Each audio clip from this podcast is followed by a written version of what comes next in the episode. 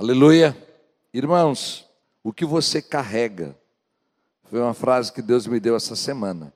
O que você carrega dentro de você e talvez o lugar mais o tema mais parecido foi Jesus em Deus em Êxodo 4, quando ele pergunta a Moisés, Êxodo 4 do 1 em diante.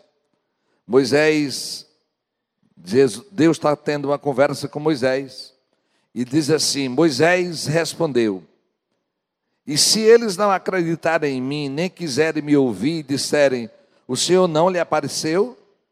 Isso era Moisés argumentando com Deus sobre a, missão dele, de ir até Faraó para resgatar o povo da escravidão. Então o Senhor lhe perguntou: Que é isso em sua mão? Uma vara. Respondeu ele. O que você carrega? Também eu posso lhe perguntar: o que, você, o que tens em tuas mãos? O que nós carregamos e, e quanto mais velhos nós ficamos, mais nós temos uma carga de aprendizado, de história, de influências. Moisés era um homem que já estava com 80 anos. 40 anos ele passou em um palácio, preparado por Deus para ser um grande líder. E ele se precipitou, ele terminou matando uma pessoa e foi obrigado a correr para o deserto. E agora no deserto, ele tem uma ferramenta que não era dele no palácio, um cajado, uma vara, para conduzir as ovelhas e para impedi-las dos lobos e, e outros animais. Quando o Senhor lhe chama para uma missão, ele dá muita justificativa para Deus, que era gago, que não sabia, ele não ia ser aceito. E o Senhor só pergunta para ele: O que tens em tuas mãos? Numa vara. E os irmãos sabem como aquela vara, aquele cajado, foi extraordinário na vida de Moisés. Quando ele chegou diante de Faraó, ele jogava a vara e ela se transformava em uma cobra, uma serpente, ele tornava a pegar lá na maior maravilha do Velho Testamento, que foi o Mar Vermelho se dividindo e o povo passando, foi aquela vara que tocou. E ela foi uma condução, um instrumento que Deus conduziu em todo o projeto de Israel. O que você carrega? E eu quero que o Espírito Santo de Deus, na medida que eu fale, Mostre para você que o que você carrega é o que Deus deseja usar. Talvez você diga, pastor, eu carrego muitos traumas, muitas limitações. Eu carrego, pastor, tristezas, eu carrego doenças, eu carrego eu carrego divórcios. Eu não sei o que você carrega. Mas o nosso Deus é habilidoso, você já viu isso, já repeti aqui várias vezes. Deus é tão habilidoso em transformar algo ruim em algo que é bênção, que a gente quase acha que foi ele que gerou a tragédia. Não, ele é habilidoso em transformar algo ruim em bom, porque ele é bom. Mas Deus não queria que você pecasse nem fizesse a besteira que você fez. Mas com toda certeza, isso vai cooperar na sua vida. Diga comigo, eu carrego algo Aleluia. Você carrega algo e eu quero caminhar com você em, um outro, em alguns personagens bíblicos. Lá em 1 Samuel 17, 40, é, é Davi, ele era um adolescente, e com uma funda, é um instrumento que é pouco usado hoje, e é ruim da gente usar, a baladeira é melhor, mas a funda é um, um instrumento com duas cordas e um, um pedaço de couro, e você joga, solta um lado e a pedra. Ele era habilidoso em usar a funda para espantar os animais que queriam devorar as ovelhas. E ele pegou uma funda e cinco pedras. Foi o instrumento pelo qual Deus o usou para derrubar o gigante. Lá em, em 1 Reis 17, é uma viúva que tinha um punhado de farinha e um pouquinho de óleo. E ali foi milagre para a vida dela e para a vida de Eliseus. Lá em Lucas 20, no capítulo 2, era uma viúva que tinha duas moedas, centavos. E Jesus disse que aquela mulher foi a maior ofertante daquele culto. Eu estou lhe falando de coisas externas que você tem, mas eu quero que você coloque para aquilo que você tem dentro.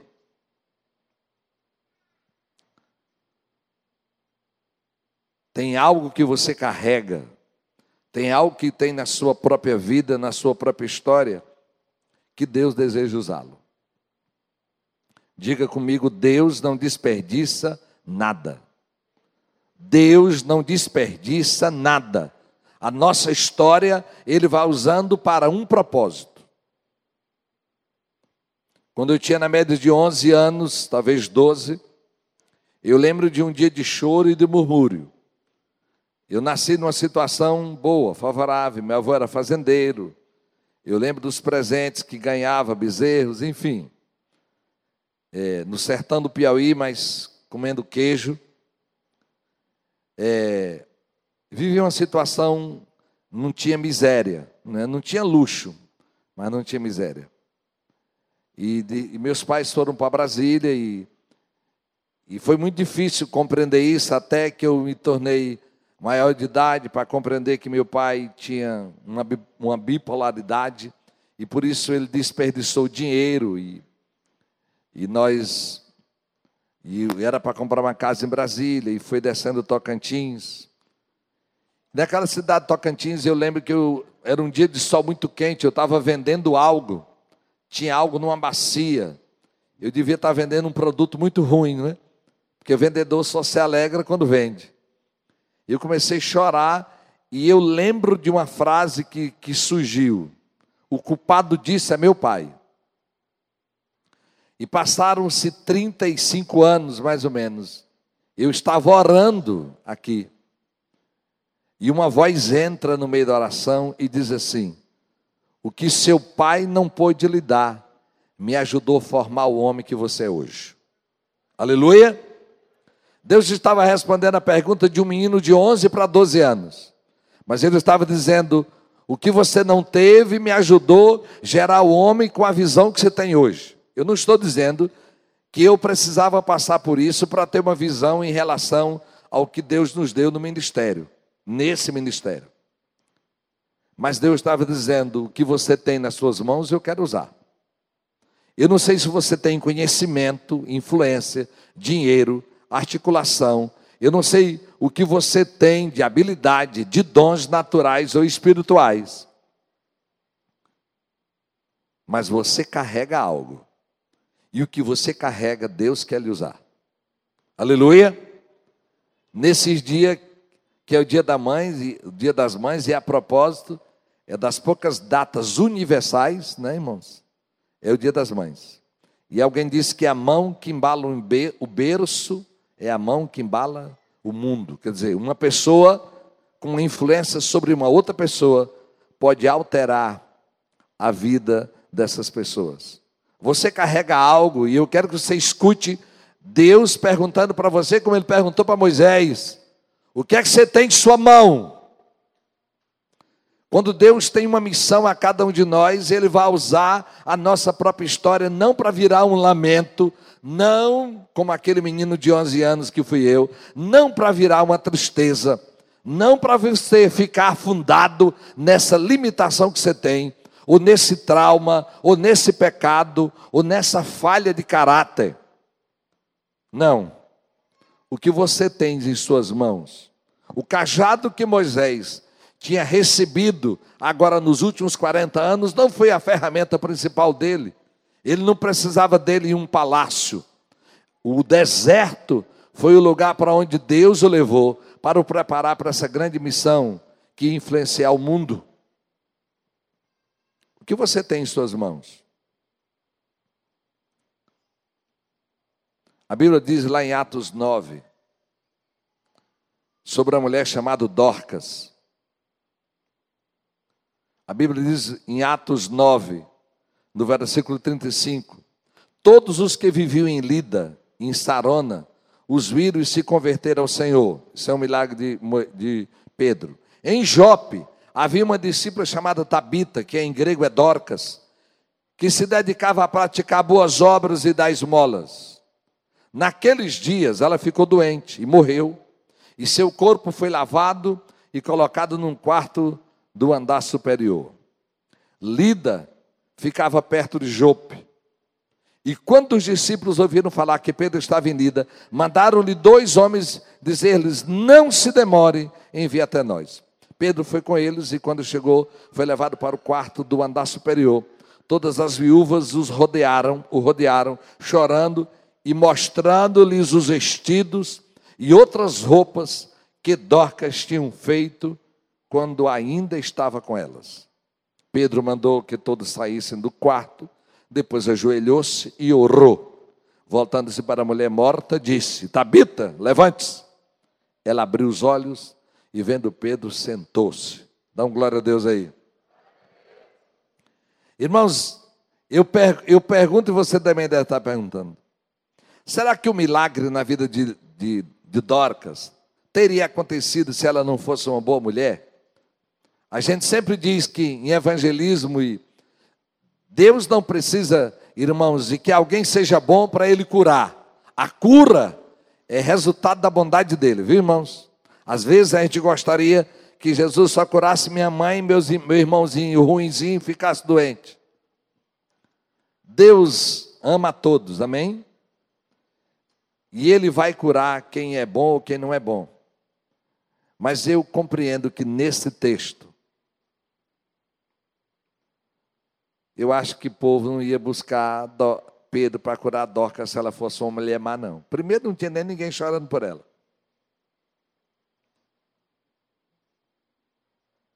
O que é que você tem em suas mãos? Hoje eu lembrei de novo. Minha esposa não estava no primeiro culto, mas não são só as mulheres que acumulam coisas, não é? Você já deve, os maridos e os que vão casar aprendam aí. Tu está precisando disso, amor? Não, não estou precisando, é que eu preciso variar. Mulher não compra algo porque precisa, né? A gente compra porque precisa, né? E eu imagino que essas de 40 para cima tem muita coisa guardada. Eu imagino. Mas Dorcas, eu acho que não era igual a Maria de vocês, não. Olha, ou a Maria de nós. Tinha muitas roupas. E hoje, irmãos, eu pensei, Senhor, minha esposa já pensou essa semana, conversamos sobre isso. O que é que você tem, irmãos, que pode abençoar alguém? Eu estou falando de mulheres, mas homens da mesma maneira. O que é que você tem que pode abençoar alguém? Eu, lendo o texto para a pregação, e veio isso dentro de mim. Veio isso dentro de mim. Observe o que você tem que pode ser repartido, abençoado. Dorcas era alguém, irmãos, que usava o que tinha nas mãos. Aleluia.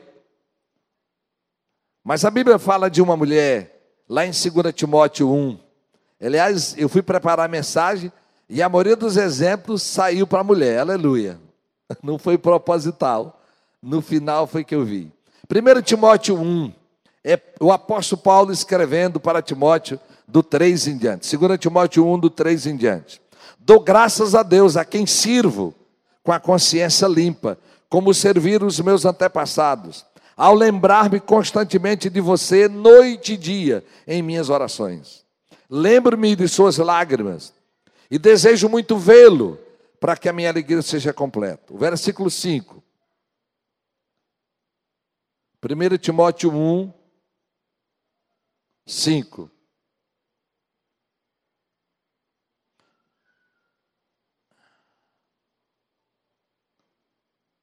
Não, 1 Timóteo, desculpe meu filho. 2 Timóteo 1, 5. Ok. Olha o que Paulo diz: Recordo-me, falando para Timóteo, de sua fé não fingida, que primeiro habitou em sua avó Lloyd e em sua mãe Eunice, e estou convencido de que também habita em você. Deixa aí. Irmãos, o que é que Lloyd e Eunice tinham nas mãos?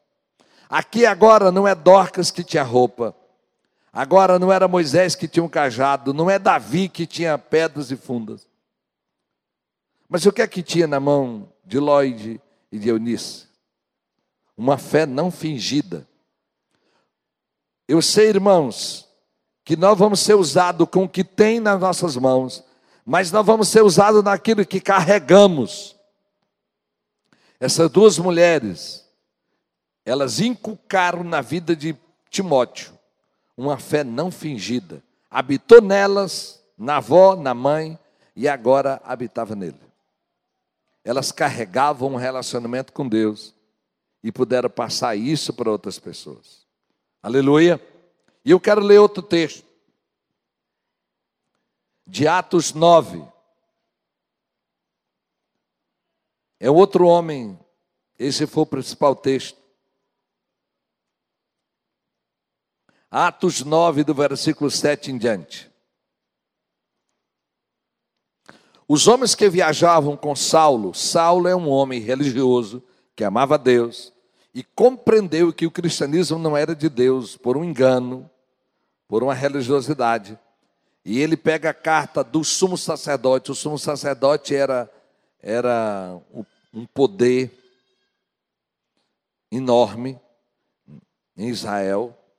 Era o chefe do chefe de todos os líderes dos religiosos. E eles têm autorização para prender todos os judeus que agora estavam se tornando cristãos. Ele, Paulo, por exemplo, tem um apedrejamento antes desse texto que ele, que é Estevão. Pedro era jovem, novo, mas ele estava consentindo. Morreu apedrejado porque era cristão. Vamos lá. Então esse Paulo, os homens que viajavam com Saulo, parados, emudecidos, ouviram a voz, mas não via ninguém. No caminho de Jerusalém para Damasco, apareceu uma grande voz e começou a falar com Paulo, derrubou ele ao chão. Saulo, versículo 8, levantou-se do chão e abrindo os olhos não conseguia ver nada. E eles o levaram pela mão até Damasco. Por três dias ele esteve cego, não comeu nem bebeu. Em Damasco havia um discípulo chamado Ananias. O Senhor o chamou numa visão. Ananias, eis-me aqui. Respondeu ele. O Senhor lhe disse: Vá à casa de Judas, na rua chamada direita, e pergunte por um homem de Tarso, chamado Saulo. Ele está orando. Numa visão, agora Saulo, viu um homem chamado Ananias chegar e impor-lhes as mãos para que voltasse a ver. 13. Ananias, respondeu Ananias, Senhor, eu tenho ouvido muita coisa a respeito deste homem e de todo o mal que ele tem feito aos teus santos em Jerusalém. Ele chegou aqui com autorização do chefe dos sacerdotes para prender todos que invocam o teu nome.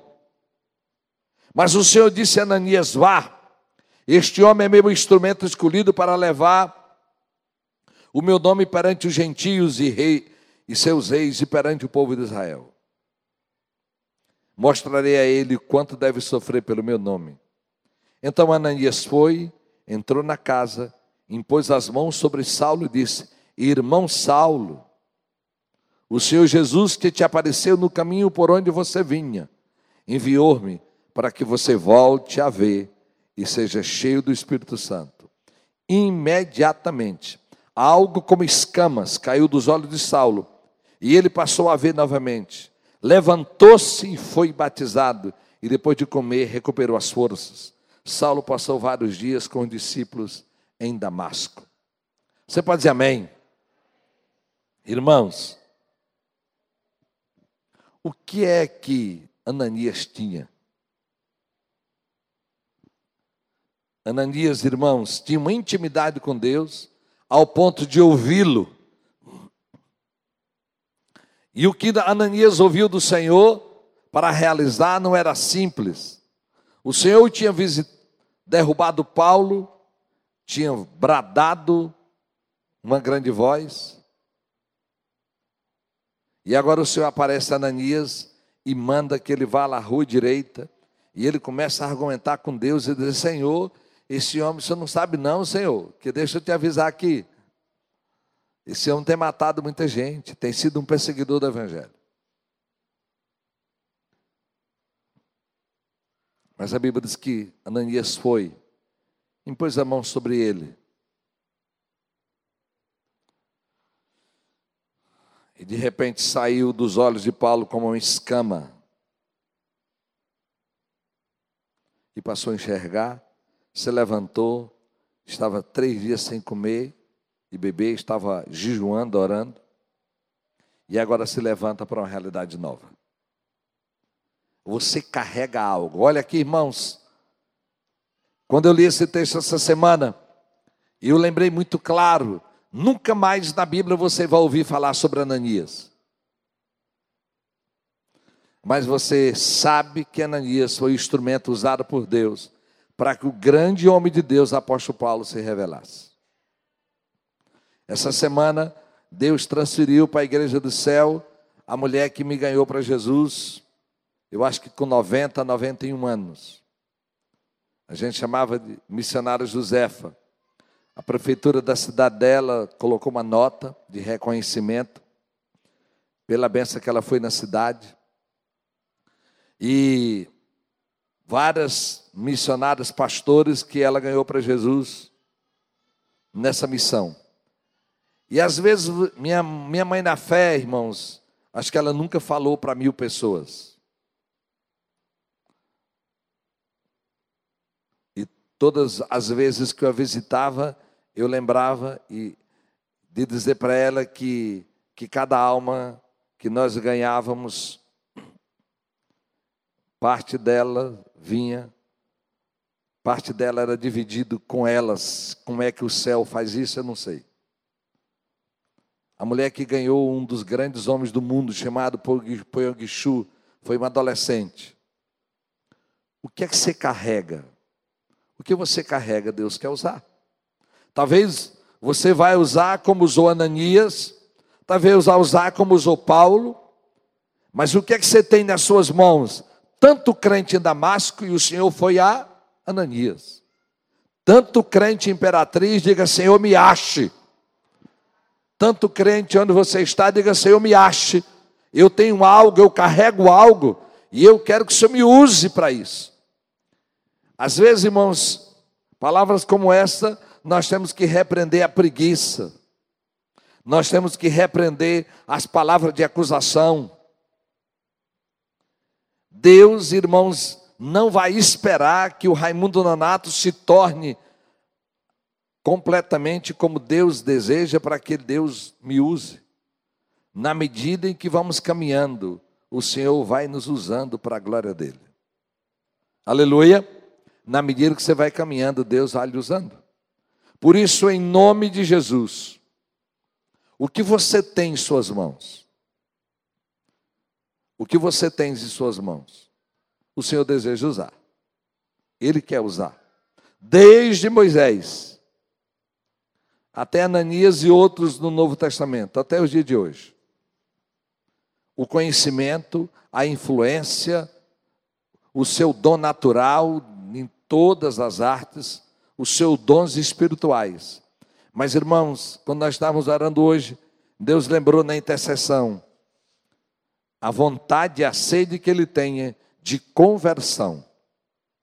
E esse processo de conversão é eu e você que vamos ser boca de Deus nesse tempo.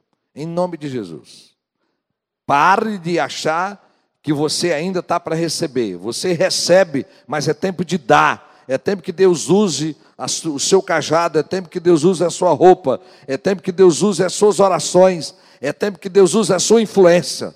Você pode dizer amém? Abra as suas mãos aí, coloque assim. Yaramando Koshuyo. Coloque para que você as veja, em nome de Jesus. E eu quero que você vá dizendo agora para Deus, vá recebendo dele o que é que você carrega. Vai enumerando aí, em nome de Jesus, o que é que você carrega? Você tem saúde? Você tem habilidade de falar? Você é normal? O que é que você carrega? Cada um de vós tem uma influência.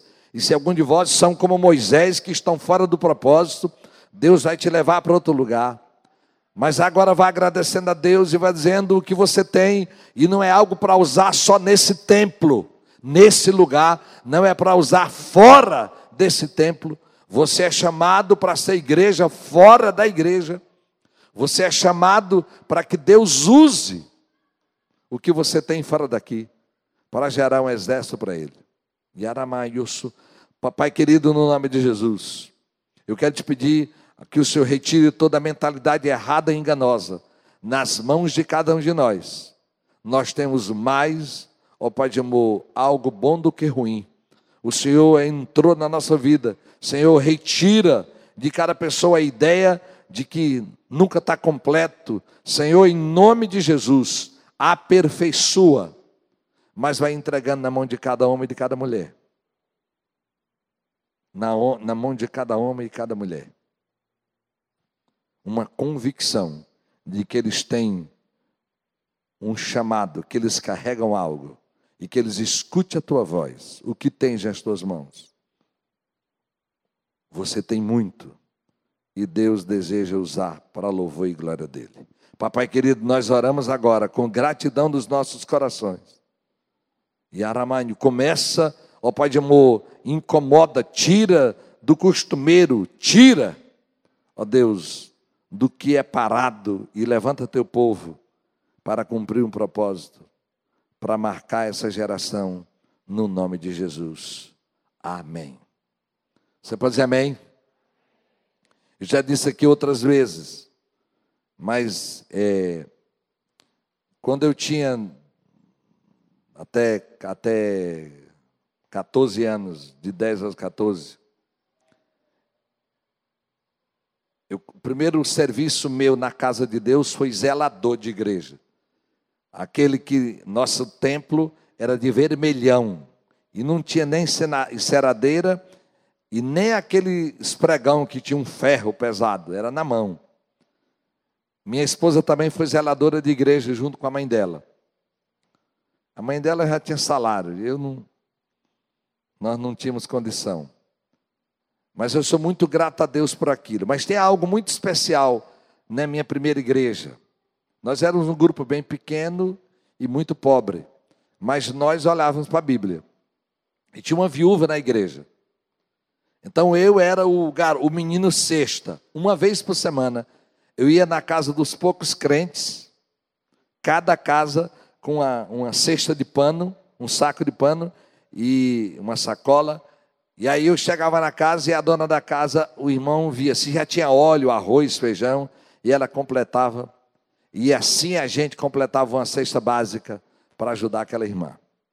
Eu compreendo, irmãos, que o evangelho começa com pouco. E é com esse que nós temos que Deus vai lhe usar e gerar alegria na sua vida. Amém? Você pode dizer amém? Isso é para hoje, não é para ontem. Aleluia tem algo nas suas mãos e deixe Deus usar. Aleluia.